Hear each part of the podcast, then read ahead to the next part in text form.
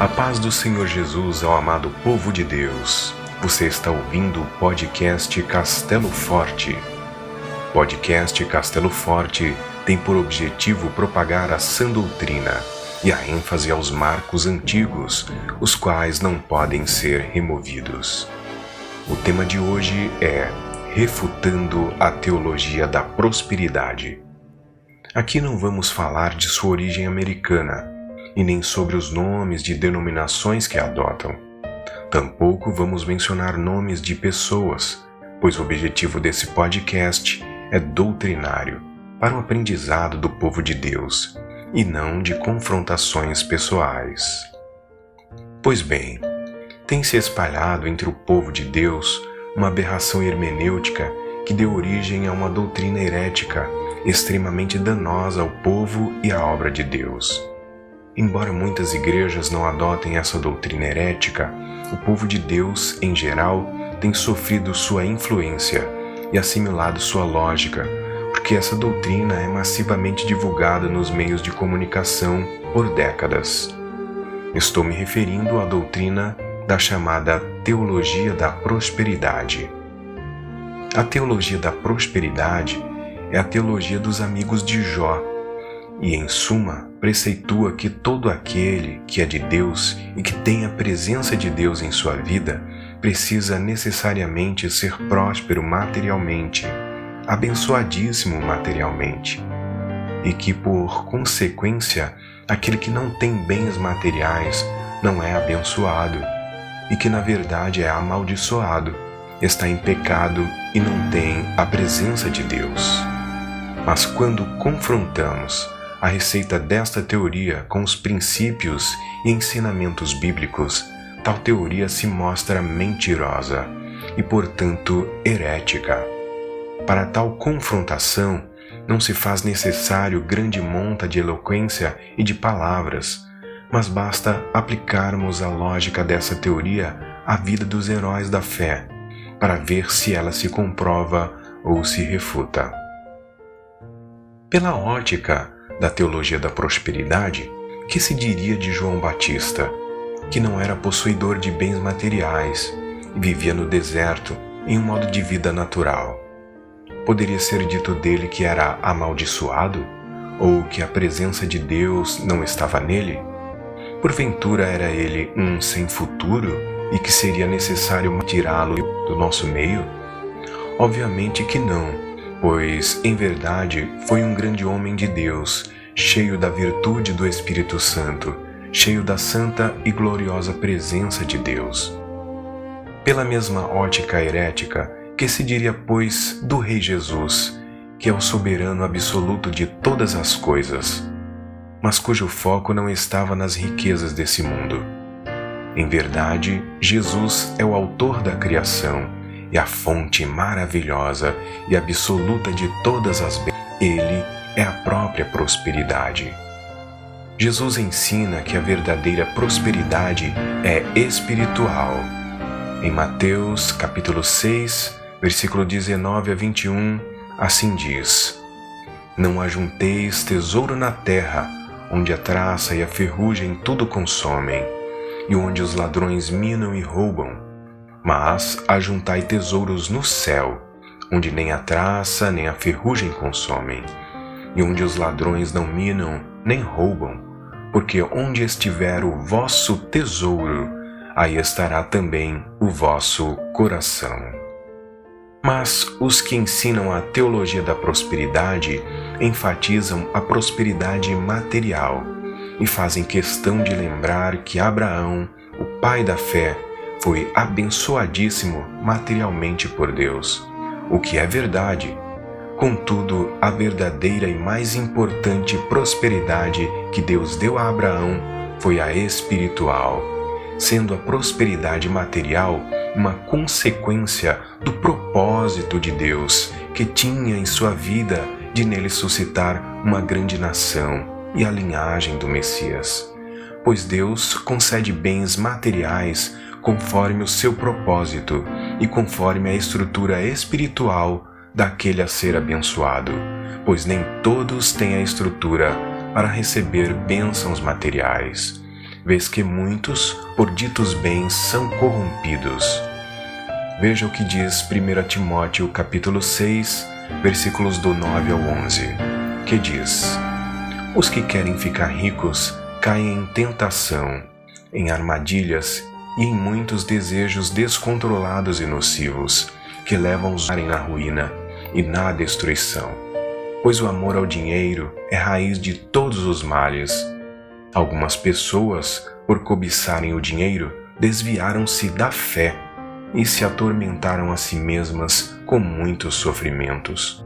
Você, porém, homem de Deus, fuja de tudo isso e busque a justiça, a piedade, a fé, o amor, a perseverança e a mansidão.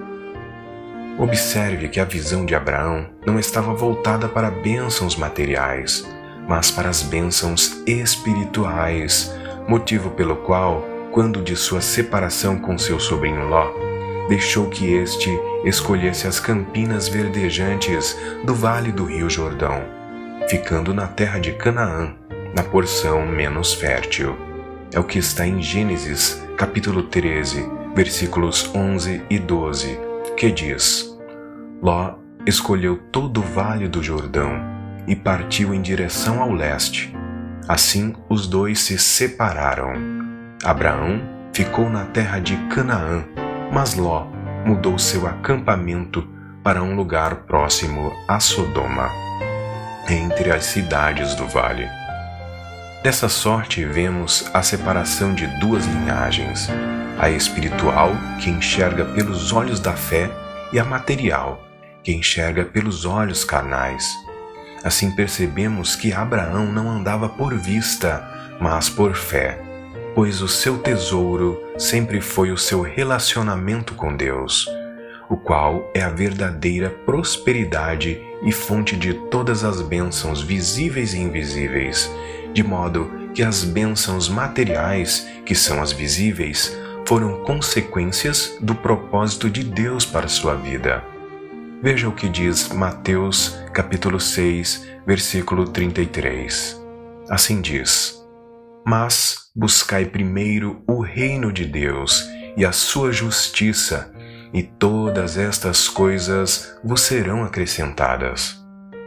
Também em Salmos 37:4 diz: Deleita-te também no Senhor, e te concederá os desejos do teu coração.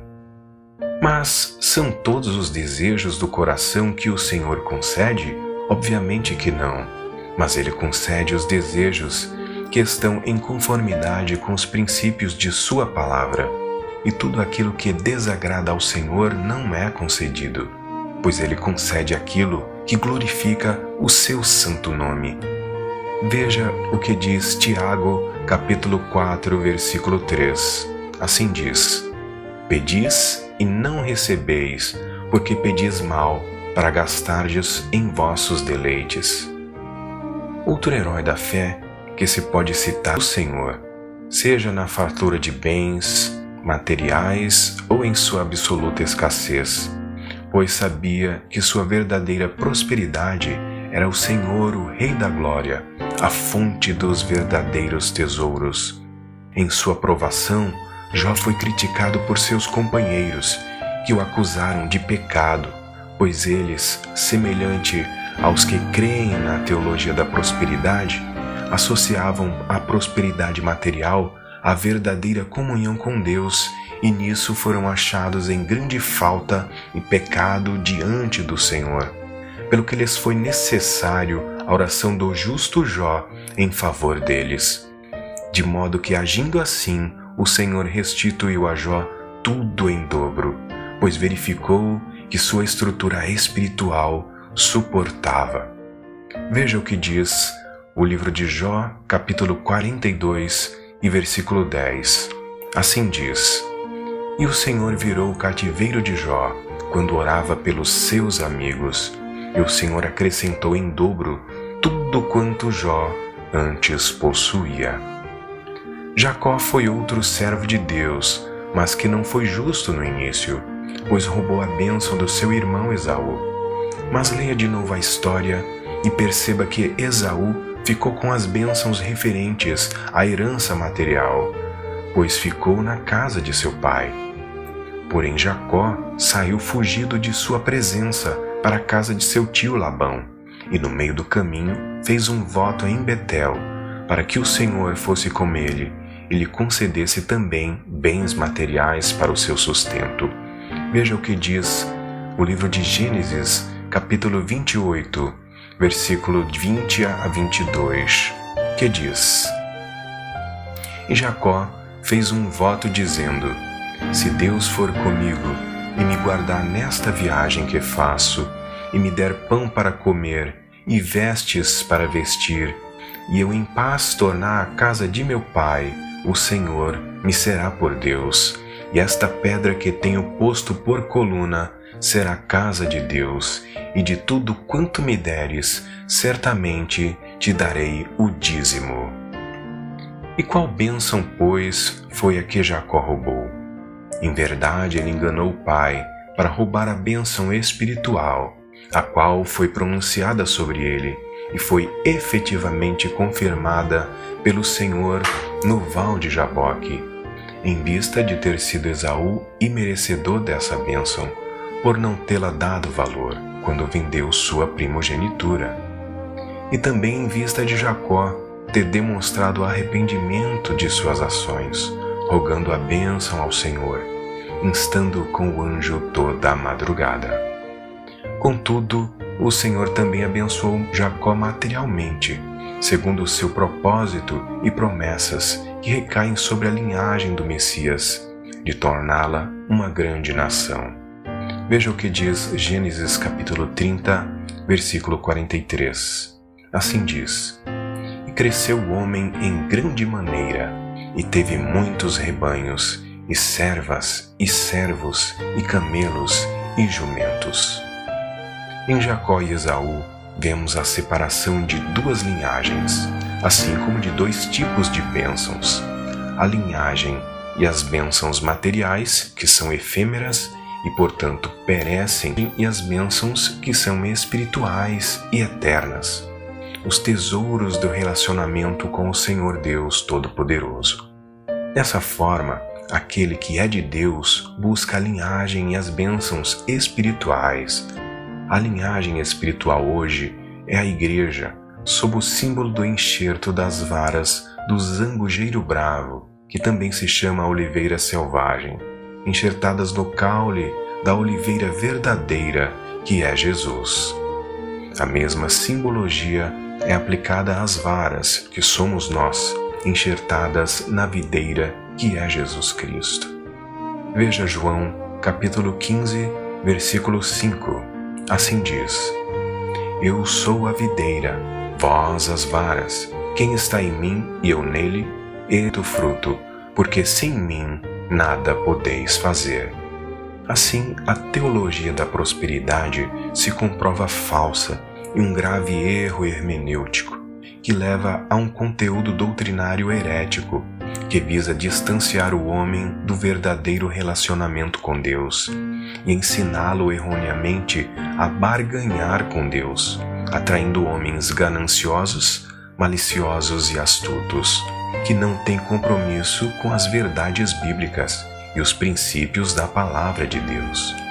É uma teologia que ensina uma visão materialista e carnal, em detrimento da visão espiritual e de fé que nos é dada por Deus para aplicarmos sobre nossas vidas e sobre a vida de nossos irmãos, de maneira que a visão materialista da teologia da prosperidade também promove injustiça contra muitos irmãos, que muitas vezes são julgados em pecado, amaldiçoados e distanciados de Deus, assim como os companheiros de Jó o julgaram em sua provação. Mas aos que julgam, preceitua a santa palavra de Deus, lá em Mateus capítulo 7, versículos 1 e 2. Assim diz: Não julgueis para que não sejais julgados, porque com o juízo com que julgardes, sereis julgados, e com a medida com que tiverdes medido, vos hão de medir a vós. Dessa forma, nos distanciemos dessa heresia. Não nos deixemos ser influenciados por ela e nos voltemos em direção à sã doutrina e aos princípios da Palavra de Deus, porque os marcos antigos não podem ser arrancados, pois foram estabelecidos pelo Senhor Deus Todo-Poderoso, o Rei da Glória. Amém. Nesse estudo aprendemos que há duas prosperidades e a diferença entre elas: a prosperidade material e a verdadeira e mais importante prosperidade, que é a espiritual. Aprendemos que é a prosperidade espiritual que determina a presença de Deus, mesmo na absoluta ausência de bens materiais, como na história de Jó. Também aprendemos que há duas linhagens e a diferença entre elas: a linhagem material, que possui visão carnal e materialista, e a linhagem espiritual, que enxerga pelos olhos da fé e tem a visão do reino. Nos próximos episódios aprenderemos sobre tipos de bênçãos, sobre o princípio da adoração e do dízimo, sobre o dízimo de bênçãos materiais e sobre bênçãos espirituais e muitos outros assuntos doutrinários importantes. Desejo a todos uma semana abençoada e que o Senhor Jesus abençoe a sua vida continuamente. Amém.